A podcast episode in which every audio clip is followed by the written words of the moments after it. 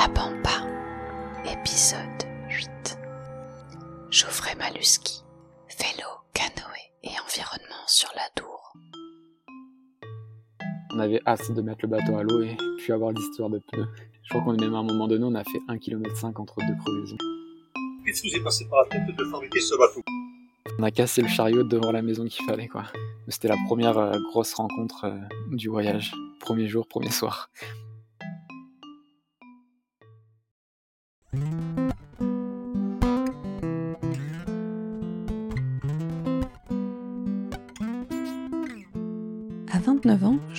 Maluski a déjà un sacré palmarès d'aventurier à son actif.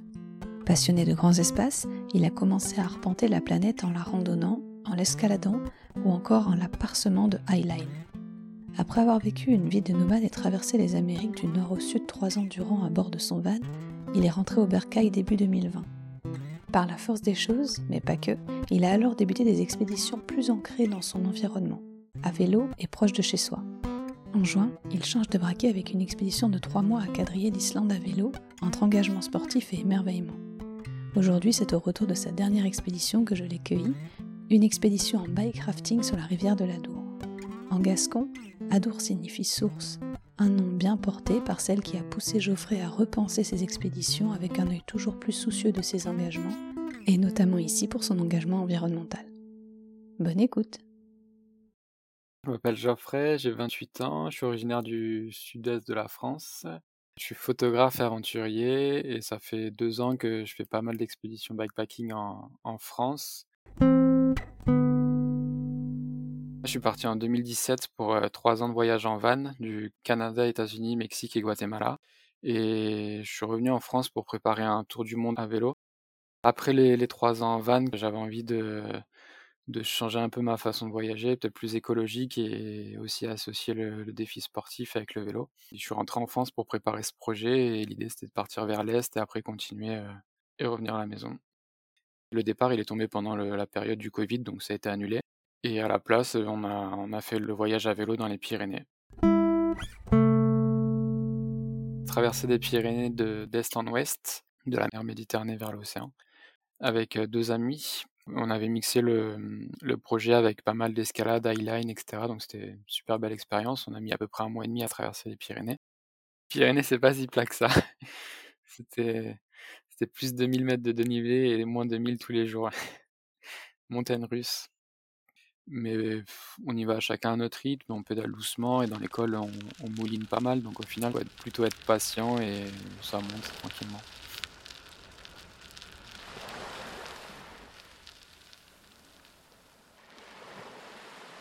Ensuite, euh, je suis parti euh, 20 jours sur un trip dans les Alpes du Sud, dans le Mercantour. Là, j'étais tout seul. Et l'idée, c'était de faire une boucle de 500 km en partant de chez moi, en vélo et en ski de rando. Dernièrement, j'étais en Islande. Je suis parti avec deux amis euh, pour trois mois faire le tour de l'Islande et traverser euh, du nord au sud euh, et de, de est en est euh, par les hautes terres. Donc un itinéraire assez compliqué et magnifique et au milieu des volcans, des glaciers, des cascades, etc. Mais pas mal de rivières à traverser. C'est une belle expérience.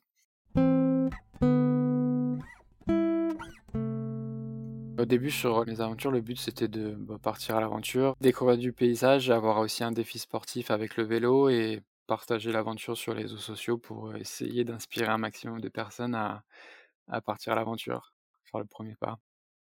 L'idée du projet Plastic Adour, elle est venue d'un mix d'idées entre Loïc euh, qui avait fait la traversée des Pyrénées avec moi. J'ai l'habitude de faire des expériences en bikepacking, du coup je lui ai proposé de faire une aventure en bike rafting, qui est le mélange entre vélo et canoë. Et comme lui revenait de, d'un mois en, Afrique euh, sur une expédition avec l'association Flip Floppy, où le but c'était de... En fait, ils ont construit un, bateau à base de déchets plastiques. Et le but était de faire le tour du lac Victoria, s'arrêter dans différentes écoles et rencontrer des personnalités politiques et sensibiliser euh, sur la pollution plastique euh, dans le lac. On a mixé euh, mes expériences en bikepacking et, et son expérience qui était, plus écologique et sur le recyclage du plastique. Et ça a donné le projet Plastic Adore.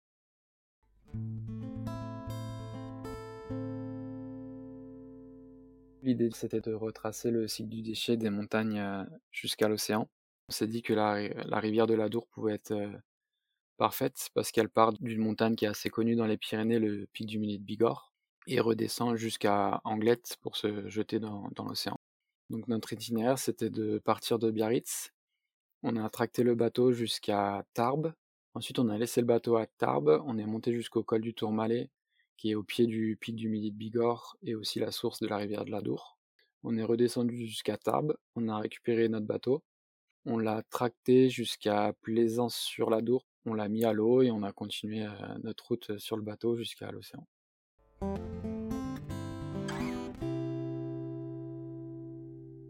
Pour euh, incarner un gros déchet qui descend une rivière, il n'y avait rien de mieux que de le construire en bambou, qui est une matière écologique et qui flotte et qui est facile à travailler, et des bouteilles plastiques euh, pour faire tout le tour du bateau et, le faire flotter. Pour trouver les bouteilles, on, est allé à la fête euh, du, jambon de Bayonne de, de 22h à 3h du mat et on a, on a fouillé euh, toutes les poubelles et on a récupéré les bouteilles plastiques qui nous intéressaient. C'était principalement les bouteilles de soda parce qu'elles résistent mieux à la pression et elles sont plus costauds. On a fouillé euh, pendant 3 heures les, les poubelles. C'était assez drôle parce qu'il y a tout le monde qui nous regardait, qui nous demandait pourquoi on récupérait les bouteilles plastiques euh, dans les poubelles, même la police. C'était assez drôle. En 3 heures, on a récolté euh, 700 bouteilles plastiques, juste sur une soirée de la fête du jambon. On a commencé la construction du bateau une semaine, dix jours avant, de partir. Ah, on a passé euh, quasiment 24 heures sur 24 pendant une semaine à, faire le bateau. C'était intense.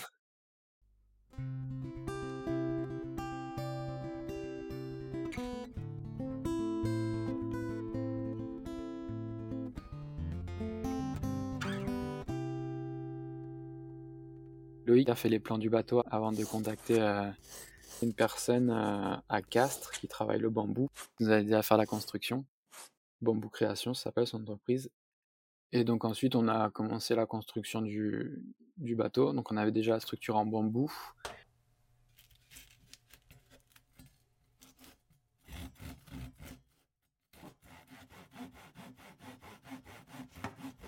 Et tout autour du bateau, on a mis euh, des bouteilles plastiques. Et tout le fond du bateau est aussi en bouteilles plastiques. Et il y en a à peu près euh, 600 au total sur le, sur le bateau.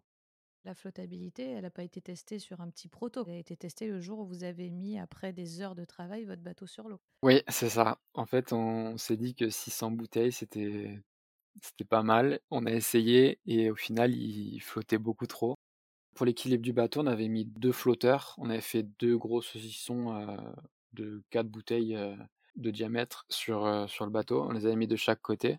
On les a mis assez haut sur le bateau. Et en fait, quand on est allé tester le bateau, il flottait beaucoup trop et les flotteurs étaient hors de l'eau. Ils étaient au-dessus. Donc on a redescendu un peu les flotteurs et pour les mettre au niveau de l'eau. Et là, c'était super stable, il flottait trop bien et, et voilà, il n'y avait plus qu'à se lancer. Notre plus grande peur et appréhension sur le voyage, c'était bah déjà la pluviométrie qui était assez basse sur la Dour. Il n'y avait vraiment pas beaucoup d'eau.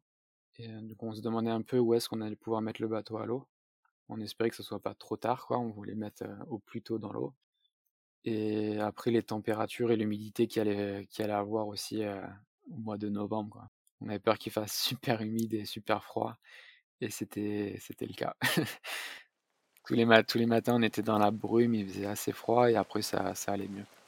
Dans la brume, c'était trop beau le matin. On avait un peu plu, donc tous les matins, on avait un arc-en-ciel. Enfin, c'était cool pour l'arc-en-ciel, mais moins cool pour la pluie. La première journée, on est parti de Biarritz et notre objectif, c'était de faire à peu près 80 km, la moitié de la route pour aller jusqu'à Tarbes. On n'a pas eu trop trop de soucis, sauf qu'on avançait vraiment pas vite. Pour tracter le bateau, à la base, euh, on voulait alterner. Sauf que le tracter tout seul, c'était assez compliqué. On, avait, on avançait vraiment pas vite à 7-8 km/h. Puis dans les montées, c'était un calvaire.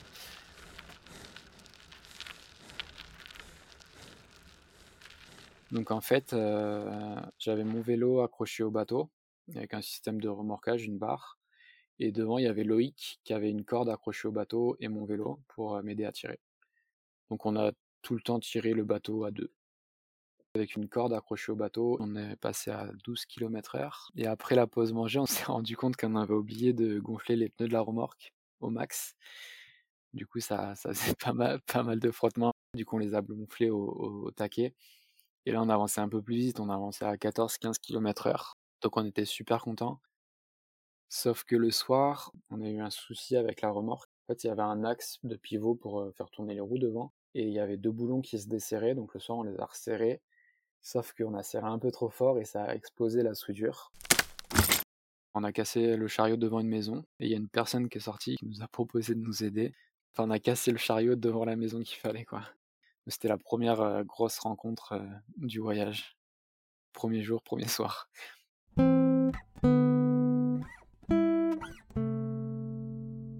C'est une personne, Jean, qui s'appelait, je pense qu'il a autour de 70 ans, et en fait, il travaille dans une association qui répare toutes sortes de, pièces mécaniques et surtout des voitures. Donc, je pense qu'on n'aurait pas pu mieux tomber, quoi. Il était à fond dans le projet, ouais. Il voulait tout faire pour qu'on ait un beau chariot incassable pour repartir.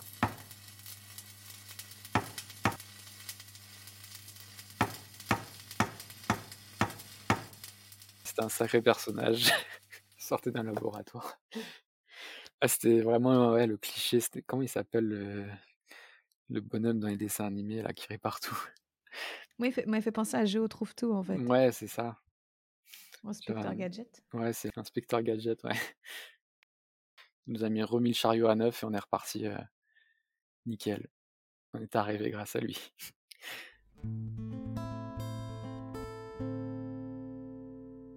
Quand on a cassé le chariot, il faisait nuit, donc je pense qu'il était vers 19h et on est parti une heure et demie plus tard à peu près. On avait fait à peu près 50 km quand on a cassé et on voulait atteindre les 80-90. Du coup, on est reparti de nuit et on est arrivé, je crois, vers minuit. Il fallait se forcer à tenir le programme parce que je pense que sinon on aurait fait 20 km par jour, on serait jamais arrivé. Du coup, on s'est vraiment forcé forcé à repartir de nuit et à en faire 40 de plus.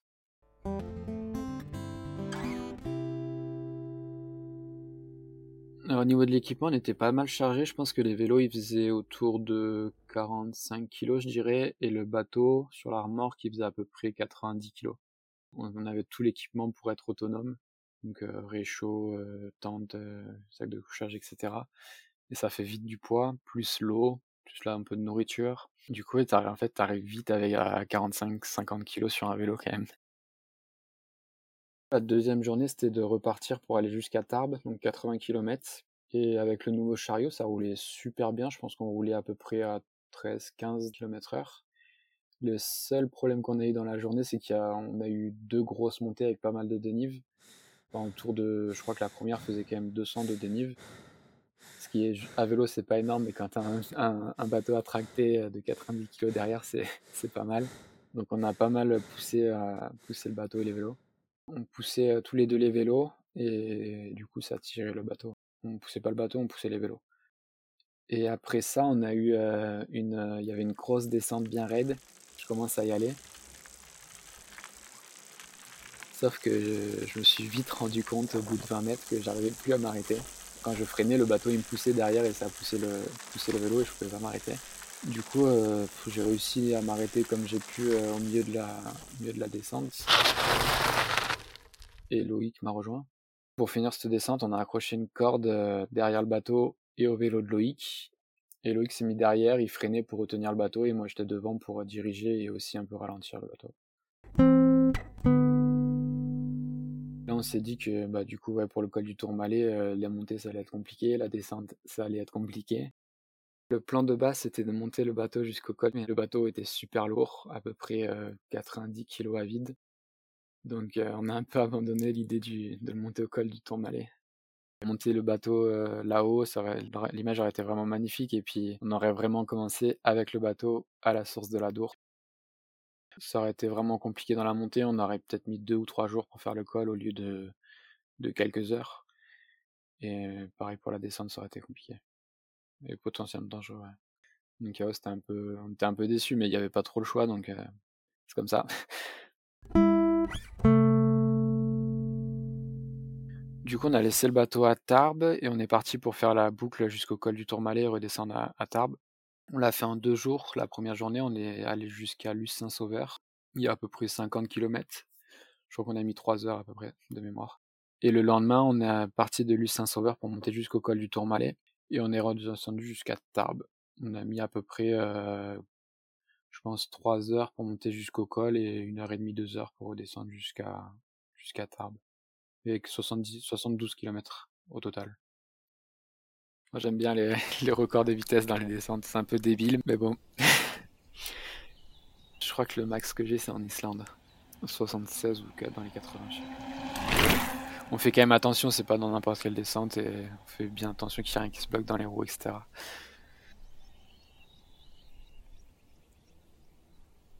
Sur la partie vélo, enfin terrestre avec le bateau, je pense que le plus compliqué c'était après quand on est reparti de Tarbes. On a eu beaucoup de soucis avec le, chariot, toujours, comme d'hab.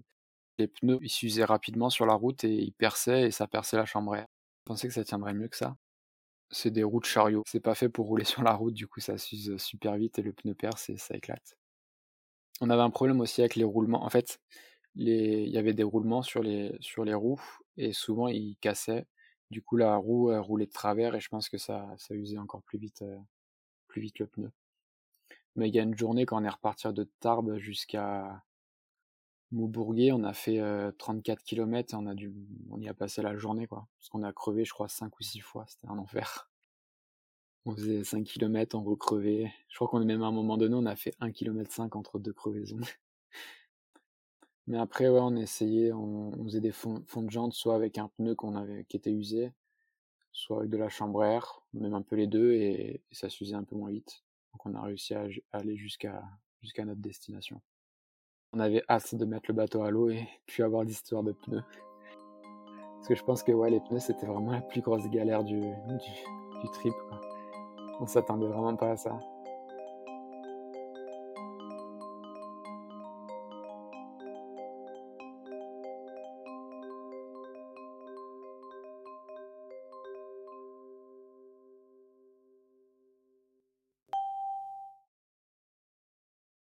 Quand on a mis le bateau à l'eau à Plaisance-sur-l'Adour, on avait déjà on avait hâte de le mettre à l'eau, que ça change un peu du vélo et des galères qu'on a eues.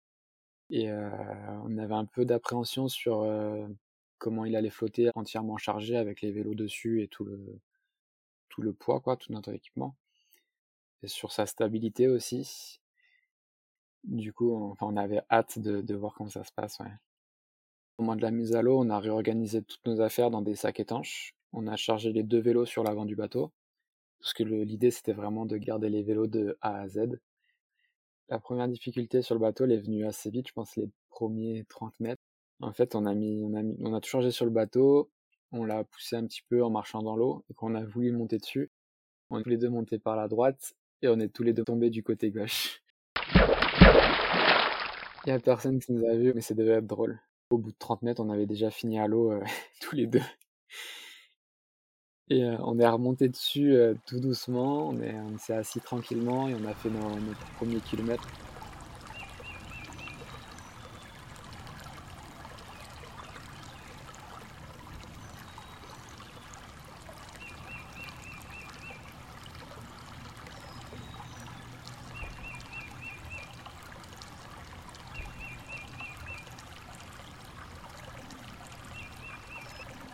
Le soir, on, on a modifié un peu le bateau euh, pour le rendre plus stable. En fait, on a, on a retiré euh, deux ou trois rangées de bouteilles qui étaient sous le bateau. On les a rajoutées au flotteur. Ça baissait un peu la ligne de flottaison du bateau et il y avait des flotteurs qui étaient beaucoup plus gros. Donc, euh, quand on est reparti le lendemain matin, le bateau était vraiment stable, quoi. Ça avait rien à voir. On pouvait se mettre debout dessus, etc. Il était stable. En moyenne, un bateau, on espérait faire entre 15 et 20 km par jour. On pagayait 8 heures, 9 heures. La première journée, on a mis 3 km, mais c'était l'objectif du jour. On n'avait pas, de, pas plus d'objectif. Les trois journées suivantes, on a dû faire entre 10 et 13 km parce qu'il y avait beaucoup de rapides et beaucoup de, de, zones un peu compliquées à naviguer. Donc on était souvent hors du bateau pour, pour essayer de le manœuvrer. Et ensuite, sur les dernières journées, on faisait entre 15 et 25 km heure. Le pire, c'était le, le mal de fesses quoi, sur les sièges du bateau. Parce que 8 heures assis sur un siège dans un bateau, c'est c'est pas agréable. Puis on passait pour le coup, on passait vraiment toute la journée euh, sur le bateau quand on ne faisait pas de pause pour euh, marcher ou pour nager ou quoi. C'est pire qu'à vélo. On savait pas combien il y allait avoir de, digues et de barrages à franchir. Du coup, ça aussi, c'était une grosse, grosse appréhension sur le, sur le projet. Le premier barrage, il est venu le deuxième jour. euh, on a fait 200 mètres sur le bateau et, c'était parti pour notre premier franchissement de barrage. Donc là, on avait, on avait un peu le choix parce qu'il y avait une, il y avait un passage kayak. Il y avait beaucoup de remous à, à l'arrivée, donc on s'est dit que ça, ça pouvait potentiellement mal finir. Donc en fait, on s'est mis sur le côté du barrage, on a, on a vidé euh, tout le bateau, on a porté le bateau jusqu'au bord de la rivière, euh, jusqu'à après le barrage. Ensuite, on a porté les affaires, on a tout remis sur le bateau et on est reparti. Donc euh, ça nous a pris, je pense, bien une heure, une heure et demie à vider le bateau, le porter et le recharger et repartir. Et dans la même journée, je pense qu'on en a eu deux autres. Donc on a dû euh, porter comme on pouvait un peu le, le, le bateau euh, par-dessus, mais ça faisait deux mètres de long. Mais bon, c'est toujours embêtant à passer, quoi. Moi, du coup, après tous ces, franchissements de barrage sur la, sur la deuxième journée, on a continué, c'était plus tranquille. Et euh, vers 5 heures, il commençait à pleuvoir pas mal. Du coup, on a fait encore à peu près 2 km pour trouver une, berge où on pouvait bivouaquer.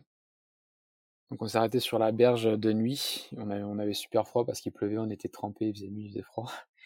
Et euh, du coup, on monte, euh, on met le bateau au bord de la berge, on monte le bivouac et tout.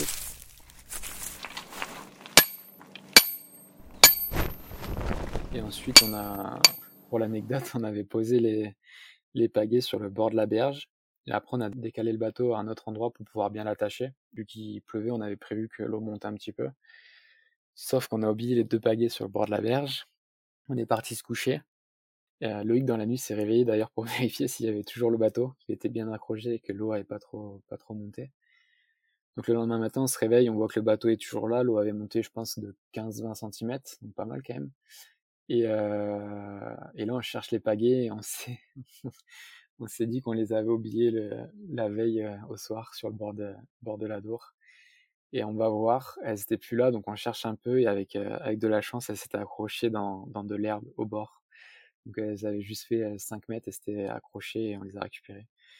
Et on s'est dit qu'on avait eu beaucoup de chance. C'était un peu les deux touristes sur la Dour. On a laissé, on a laissé les pagaies au bord, l'eau est montée, elles se sont barrées. Alors, au niveau des paysages, le premier truc qui me vient en tête, c'est, le matin quand on commençait la journée sur la rivière qui était encore pleine de brume et, et d'humidité avec les couleurs d'automne. euh, et des fois, les arcs-en-ciel, on a eu de la chance d'avoir pas mal d'arcs-en-ciel malgré la pluie. C'est vraiment ça les paysages qui, m'ont marqué. La rivière de la Dour est très sauvage parce que sur les bords, c'est beaucoup de ronces et beaucoup d'arbres. Donc on voit pas tout ce qu'il y a derrière.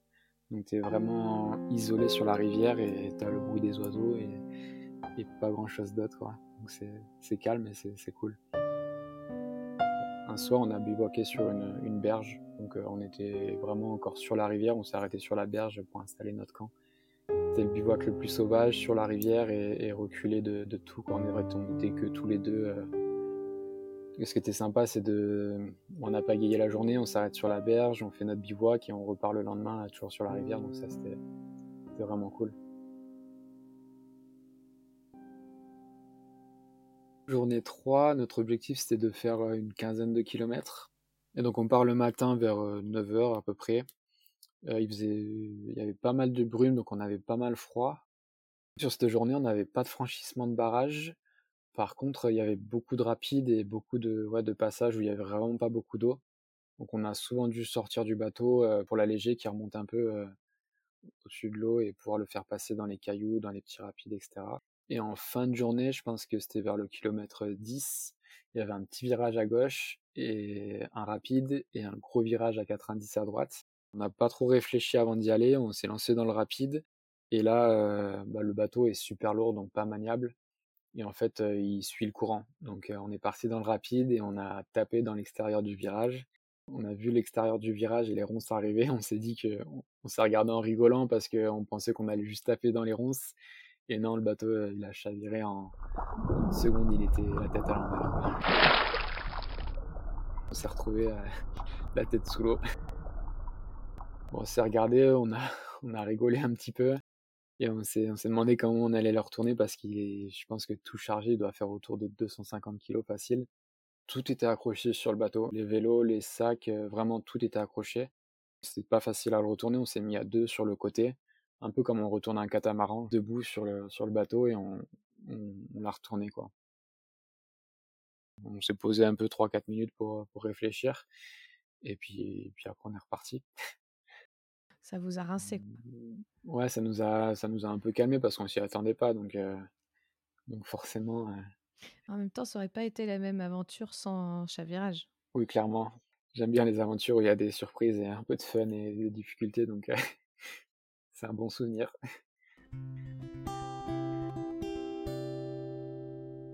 On a continué notre descente, il nous restait 4 km à peu près sur notre objectif. La suite n'était pas facile non plus parce qu'il y avait encore quelques passages de rapide et beaucoup de, troncs dans l'eau qu'il fallait qu'on évite. Je me souviens qu'on a eu un autre passage assez difficile à, franchir. C'était pareil, un rapide dans un virage. Du coup, là, on, s'est dit qu'on allait négocier et réfléchir le truc un peu avant. Donc, on s'est arrêté sur la berge et on a manœuvré le bateau avec une corde dans le virage pour passer tranquillement et remonter dessus après. Mais du coup, cette journée-là, on était trempé de A à Z, même notre polaire et, et blouson qu'on avait sur nous pendant le chavirement étaient trempés. Donc on avait super froid et on a continué jusqu'à Grenade-sur-la-Dour, où on a trouvé une petite plage avec un, club de kayak. Donc on a sorti le bateau à l'eau là-bas, on a vidé tout le bateau et on a mis toutes nos affaires à sécher devant le club de kayak. Et là, il y a une personne qui arrivait, c'était le doyen du, club de kayak. Il nous a posé pas mal de questions sur, sur le projet, etc. Il était super intéressé par le projet, il nous a posé beaucoup de questions et l'idée lui paraissait ouf de descendre une rivière sur un bateau en plastique. Il nous a ouvert le club à bras ouverts, il nous a donné les clés du club pour se mettre au chaud, sécher nos affaires, et, etc. Et en fait, il a appelé, je pense, tous les membres du club qui sont venus nous voir pour, pour nous rencontrer, voir le bateau, discuter du, projet. Du coup, on a passé la soirée avec toutes les personnes du club. On est même allé manger chez une famille qui nous a invités. Nous, on pensait s'arrêter au club de kayak et, faire sécher nos affaires et repartir le lendemain, mais, non, on est resté deux jours nous ont proposé d'aller faire une descente en canoë sur des, sur des vrais canoës d'ailleurs. Donc on le lendemain on a fait ça et après on est reparti. Leur spontanéité, leur gentillesse et toute l'aide qu'ils nous ont apportée. Ça fait plaisir de rencontrer du monde sur, l'aventure et de voir qu'ils sont hyper ouverts à, l'entraide et, etc. Je pense que c'est le, plus gros souvenir, le plus gros souvenir du, de l'aventure.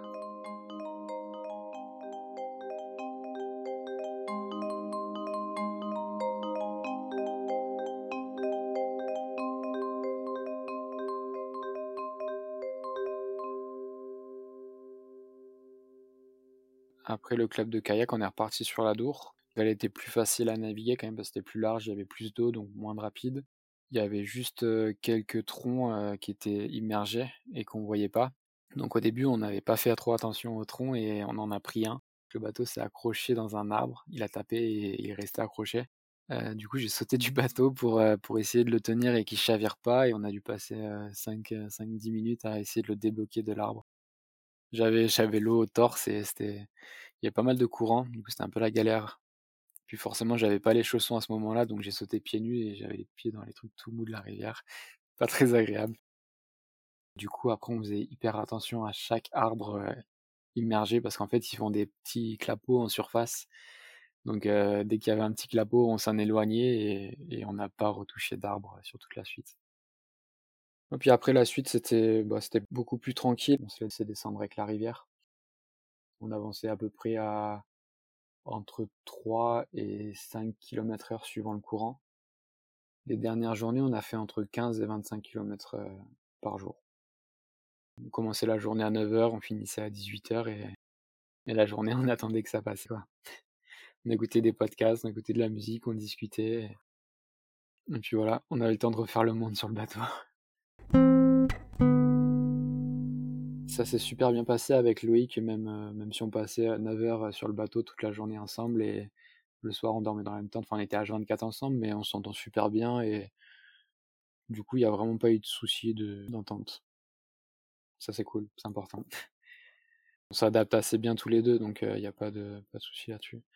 On s'est pas jeté à l'eau, on s'est pas noyé l'un l'autre. La dernière journée avant l'arrivée, il nous restait, je crois, 7 km. Et on avait prévu d'arriver à 16h pour faire un petit pot avec toutes les personnes qui voulaient venir. Et au final, sur la fin, on est parti en avance pour histoire de pas être en retard. Sauf qu'avec la marée descendante, il y avait beaucoup de courant et on avançait, je crois, à 6-7 km heure. Donc on était grave en avance sur notre, notre planning et on s'est arrêté, je crois, un kilomètre avant, avant l'arrivée pour faire une pause et, et arriver à l'heure, l'heure prévue. Arriver en avance à sa propre soirée, c'est mal vu. Hein. ouais, c'est mal. du coup, on s'est arrêté un kilomètre avant, on a attendu, je crois, 45 minutes pour, pour arriver à l'heure prévue, qui est tout le monde pour l'arrivée. Il y avait tout le club de Bayonne, il y avait nos familles, moi pas mal d'amis et, de gens du club et on était content d'être arrivé et content qu'il y ait un peu de monde.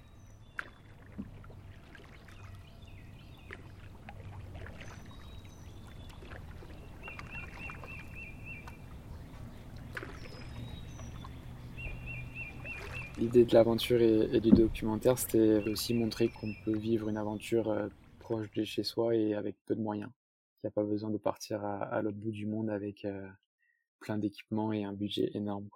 Là, on est vraiment parti de, pas grand-chose et on a vécu une aventure euh, extra et on a rencontré plein plein de monde. Ça résume bien ce que je veux faire, de montrer qu'on peut vivre une aventure avec pas beaucoup de moyens et proche de chez nous. quoi. C'était un peu l'idée du, trip dans le Mercantour aussi. Je suis parti de chez moi, j'ai fait 500 km et je suis revenu. Ça commence par des petites aventures et puis elles sont de plus en plus grosses et après ça arrive sur des gros projets parce que tu as moins la peur de te lancer dans un, gros projet si tu en as fait plein de petits et que tu as l'expérience avant. Quoi. Donc forcément tu pars sur des projets de plus en plus gros et loin.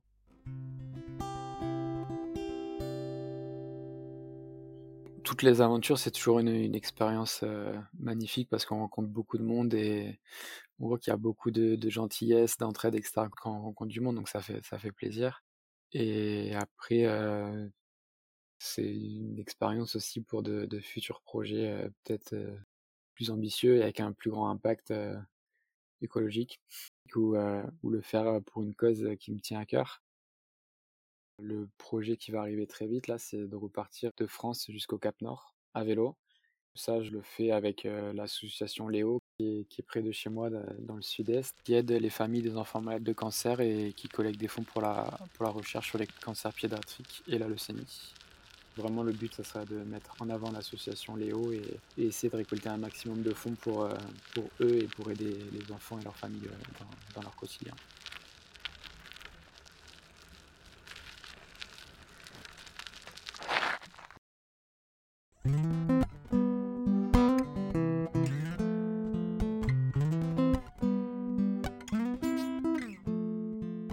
Épisode 8, c'est terminé. J'espère que cet épisode vous a plu. Si oui, mettez des étoiles dans ma vie en en parlant autour de vous, en vous abonnant au podcast sur votre appli de podcast favorite, en me mettant un petit commentaire 5 étoiles et en me suivant sur Instagram at sopampastique. C'est très important pour faire connaître le podcast et ainsi faire découvrir le voyage à vélo. Je vous en remercie beaucoup d'avance. Pour continuer l'aventure, je vous invite à me laisser en commentaire sur votre appli ou sur Insta des voyageurs à vélo que vous souhaiteriez entendre dans les prochains épisodes de La Pampa. Merci à Geoffrey Maluski d'avoir dit oui à La Pampa, merci pour ta disponibilité et ta décontraction, et je n'oublie pas de te souhaiter un bon voyage car tu reprends déjà cette semaine la route de Fréjus pour le Grand Nord, toujours à vélo. Pour suivre les aventures de Geoffrey, ça se passe sur son site internet geoffreymaluski.com ou sur son Instagram, Attention, photo splendide garantie. N'hésitez pas aussi à aller suivre le second héros de cette histoire, Loïc Fork, qui lui aussi est certes un aventurier, mais aussi un réalisateur de talent avec Humber Studio. Il a d'ailleurs réalisé avec Geoffrey le très joli documentaire Plastique à Dour, une éco-aventure à bord d'un canoë en bouteille plastique, qui vous en apprendra encore plus sur cette folle expédition. Bien sûr, tous les liens sont dans la description de l'épisode. La musique est toujours toujours de Cédric Lavelle et le mixage et le montage de moi-même.